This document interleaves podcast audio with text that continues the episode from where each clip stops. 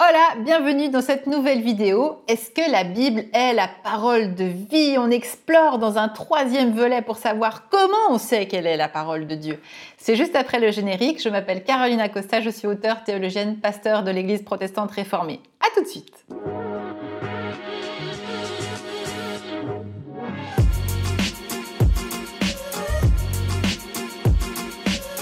Je vais juste rappeler. Donc dans la première vidéo, on a vu que la Bible avait un aspect profondément humain et qu'il fallait absolument la contextualiser parce que sinon avec la Bible on peut tout, euh, tout faire, euh, tout, euh, tout, tout, comment dire, tout valider, mais voilà, ça demande quand même un certain nombre d'outils que j'explore justement dans l'autre vidéo. La deuxième vidéo nous disait aussi que on explorait ce que la Bible elle-même dit de ce qu'est la parole de Dieu. Et donc on a vu euh, que cette parole de Dieu, eh bien, elle se transmet à travers les Écritures, mais qu'elle naît aussi d'une expérience intérieure et personnelle des auteurs qui l'ont écrite, des personnages dont ils parlent, et puis que cette, euh, donc cette expérience intérieure et personnelle ensuite transposée par écrit, puis elle, elle est arrivée jusqu'à nous.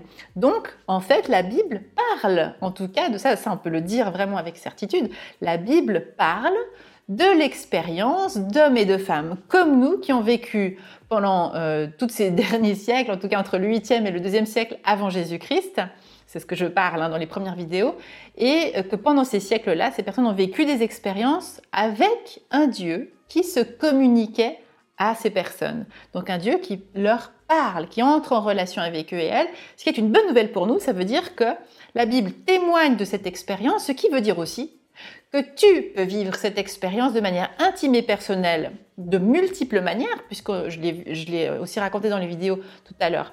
Dieu se communique de multiples manières, pas seulement dans les Écritures, ce qui est déjà aussi une voie. Donc, l'intérêt aujourd'hui, c'est de, se poser cette question, comment on sait quand on lit la Bible, puisqu'on a bien vu que ce n'était pas toujours simple, comment est-ce que la Bible devient parole de Dieu? Alors on a aussi euh, exploré que la Bible devient parole de Dieu quand cette parole crée de la vie en moi. Puisque la parole de Dieu crée, crée la vie. Donc il faut qu'elle crée de la vie en moi. Il faut qu'elle me mette en connexion avec ce qui est vivant, avec ce qui est créatif, quelque chose d'un élan de création, de créativité. Cette parole de Dieu aussi en moi, elle agit quand elle me dit du bien, quand elle me bénit, quand je reçois une bénédiction, quand elle me soutient, quand elle me porte vers la vie. Donc c'est un Dieu qui appelle à être, je dirais même à être qui je suis pleinement, cet être désiré, aimé et créé par Dieu. Donc, ça me dit aussi que ce Dieu qui désire être en relation avec nous me dit aussi quelque chose, que cette parole est, une parole d'amour, une parole qui a envie d'être en lien, qui, une parole invite au dialogue. Parce que, évidemment, si quelqu'un parle, en général, on va pas juste l'écouter, on va se mettre à dialoguer. Donc, il y a euh, un Dieu qui, qui lorsqu'il nous parle, nous communique quelque chose. Comment? Si j'écoute. Donc il y a aussi quelque chose là euh, qui, est, une invitation à faire silence pour écouter cette parole de Dieu. Et d'ailleurs, quand je parle du mot écouter, c'est un mot fondamental dans la Bible quand elle parle d'elle-même. Bible, parole de Dieu. Écoute, Shema Israël. C'est vraiment l'ouverture du texte des dix commandements, ce qu'on appelle en général les dix commandements euh, dans le christianisme. Mais on ferait mieux, et beaucoup de personnes sont en train maintenant de changer ce vocabulaire, parce qu'un commandement, ça a vraiment cette connotation morale, moralisatrice et, un peu rigide d'une loi. Ce qui est vrai, hein, on parle aussi de la Torah comme d'une loi, mais les dix commandements, la bonne traduction du mot commandement en, en hébreu qui est le mot dabar, c'est le mot parole. Et c'est ce même mot de Dieu qui crée par la parole. Donc on devrait beaucoup plus parler des dix paroles qui sont source de vie. Donc là, on est toujours, tu vois, dans cette idée que cette parole, euh, cette parole de Dieu devient parole de Dieu lorsqu'elle invite à aller vers plus de vie et pas vers la mort. Ça, c'est aussi quelque chose de très important. Donc cette parole doit favoriser la vie. Une vie pleine, une vie bénie, une vie heureuse. Mais il y a un petit euh, mais. Parce que le récit fondamental de la Bible aussi, un autre élément, un récit très fondateur de la Bible, c'est celui du thème de l'Exode. C'est celui du thème de la liberté, de la libération. Dieu se présente aussi comme ce libérateur du peuple hébreu. Et donc, ça veut dire que Dieu, la parole de Dieu nous libère. Mais la question c'est du coup, de quoi? Comme chrétien, Et là, on va rentrer maintenant dans l'autre phase de la parole. Est-ce que la Bible est la parole de Dieu? C'est comme chrétiens, nous nous appuyons en plus de, de ce Premier Testament sur le Nouveau Testament et en particulier évidemment sur Jésus-Christ. Pour un chrétien, une chrétienne, Jésus-Christ va donner l'interprétation ultime, si on veut, de toute la Bible. C'est avec les lunettes du Christ qu'on va pouvoir avoir ce dont je parlais dans la, dans la vidéo numéro 2, que tu peux retrouver ici si jamais tu veux euh, cliquer. On retrouvait euh, cette question de l'homogénéité. Est-ce qu'il y a une transversalité dans la Bible qu'on retrouve partout? Et je parlais de ça dans, dans l'autre vidéo, de ce thème de la, de la liberté et de la libération. Et ce qui est très euh, étonnant et intéressant quand on fait parler la Bible, quand on lit la Bible, c'est que par exemple dans l'évangile de Jean, l'ouverture de l'évangile de Jean, si tu vas l'ouvrir maintenant, eh bien tu verras que euh, le, texte commence comme le livre de la Genèse, qui est au commencement était la parole. Et donc le terme grec pour parler de ça, c'est le logos. Et en fait, tout, euh, tout le christianisme va s'appuyer sur cette idée qu'effectivement, Jésus-Christ est parole de Dieu. Tu comprends bien la différence, c'est plus qu'on lit la parole, c'est que Jésus-Christ dans tout son être, dans sa vie, son enseignement, il est la parole, c'est-à-dire qu'il incarne pleinement cette parole que j'ai essayé de te décrire maintenant depuis ces trois vidéos, et donc des effets qu'a sur nous cette parole.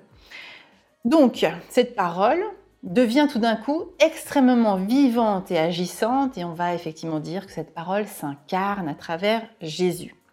Le problème, c'est qu'il y a, et tu l'as certainement observé, de nombreuses interprétations différentes de Jésus-Christ.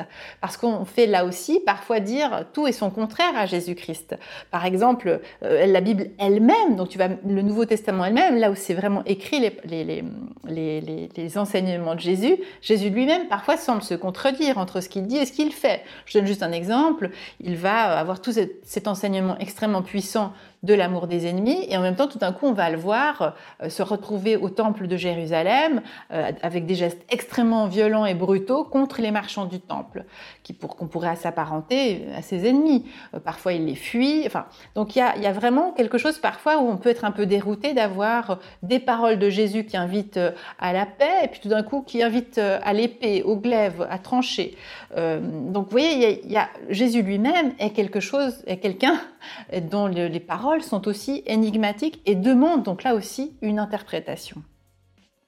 Et puis j'avais encore deux textes que j'avais envie de te faire dire pour euh, essayer de, voir encore comment je sais que la parole est, devient parole de Dieu pour moi. Donc tu vois que là déjà quand je dis ça, il y a un processus. Il y a un processus et Jésus nous montre une clé d'interprétation de la parole de Dieu lui-même dans le fameux récit des tentations de Jésus au désert que tu retrouves dans l'évangile, sauf erreur maintenant, de Matthieu et de Luc. Euh, plus approfondie. Donc en fait, Jésus va aller au désert et puis on a ce qu'on appelle le diable, le tentateur, le diviseur. Je parlerai de ça dans une autre vidéo. Il vient vers Jésus et en fait, il va aussi lui citer la Bible. Ce qui est très intéressant. Ça montre très très bien que le, le malin, le diviseur, euh, le mal, on pourrait le dire, peut en fait potentiellement utiliser la parole de Dieu pour euh, euh, venir semer la discorde, la division, euh, la, peur, par exemple, face à Jésus. Et surtout, quand le diable utilise ces, versets-là, c'est pour chercher Jésus à ce qu'il puisse justement prendre le pouvoir.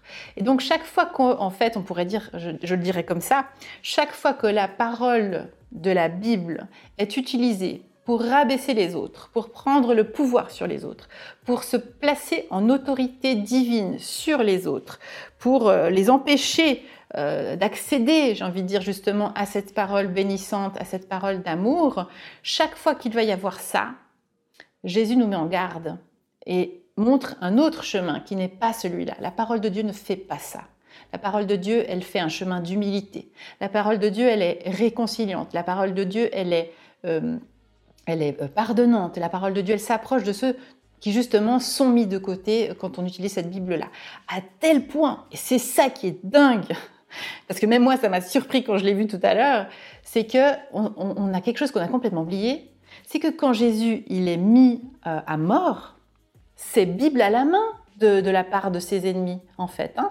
Je veux dire, les pharisiens, les scribes sont des gens qui lisent la Bible hébraïque et qui, en la lisant, disent on va le mettre à mort.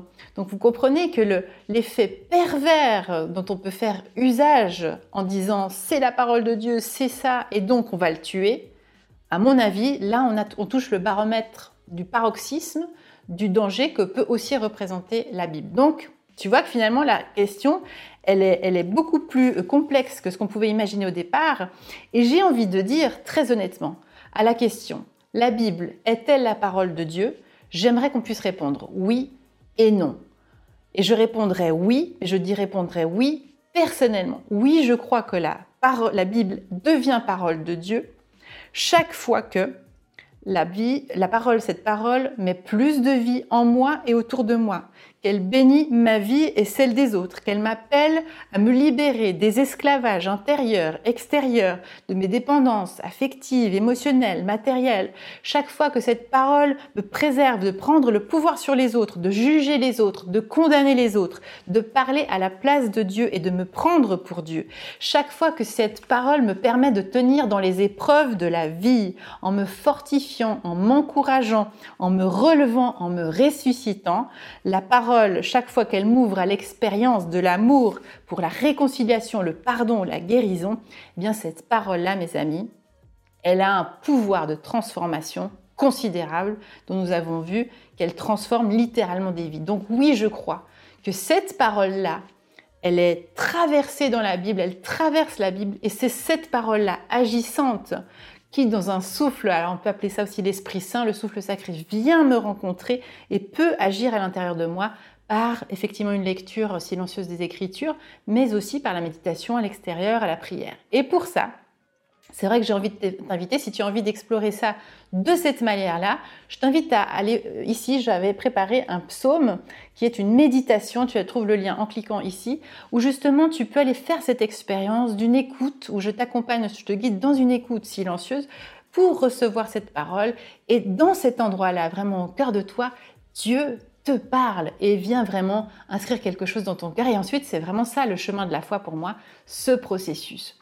Voilà vraiment comment j'avais envie de, partager. Je suis contente d'arriver à cette, à cette fin sur cette question finalement que j'ai envie qu'on puisse garder ouverte parce que c'est, tu comprends bien, très délicat de s'interroger et de répondre à cette question. Et puis bien sûr, je t'invite aussi, si tu le souhaites, à rejoindre le cercle privé où chaque semaine, eh bien, je vais partager de cette manière-là cette parole de Dieu agissante dans ma vie à partir des Écritures et à partir de mes expériences aussi évidemment comme femme, comme croyante. Et puis si tu as envie aussi de me rejoindre sur le groupe Telegram, je le fais là tous les, tous les jours à peu près. Je poste des, des petits podcasts sur le vif, euh, de manière aussi à partager cette expérience de cheminer avec cette parole de Dieu. Je te bénis de la part de ce Dieu de tout amour qui, ne t'inquiète pas, te parle à chaque seconde. À toi. Tu vas l'écouter? Chères auditrices, chers auditeurs, chères sœurs et frères, si vous voulez retrouver tous mes épisodes passés et ceux à venir, pensez à vous abonner sur votre plateforme d'écoute, par exemple Spotify, Apple Podcast ou Deezer. Merci à toute l'équipe bénie des Ataprod qui a fabriqué cet épisode. Si tu as aimé, eh bien n'hésite pas à me mettre 5 étoiles. Et pour plus d'informations, on se retrouve sur carolina-costa.com. Soyez bénis les amis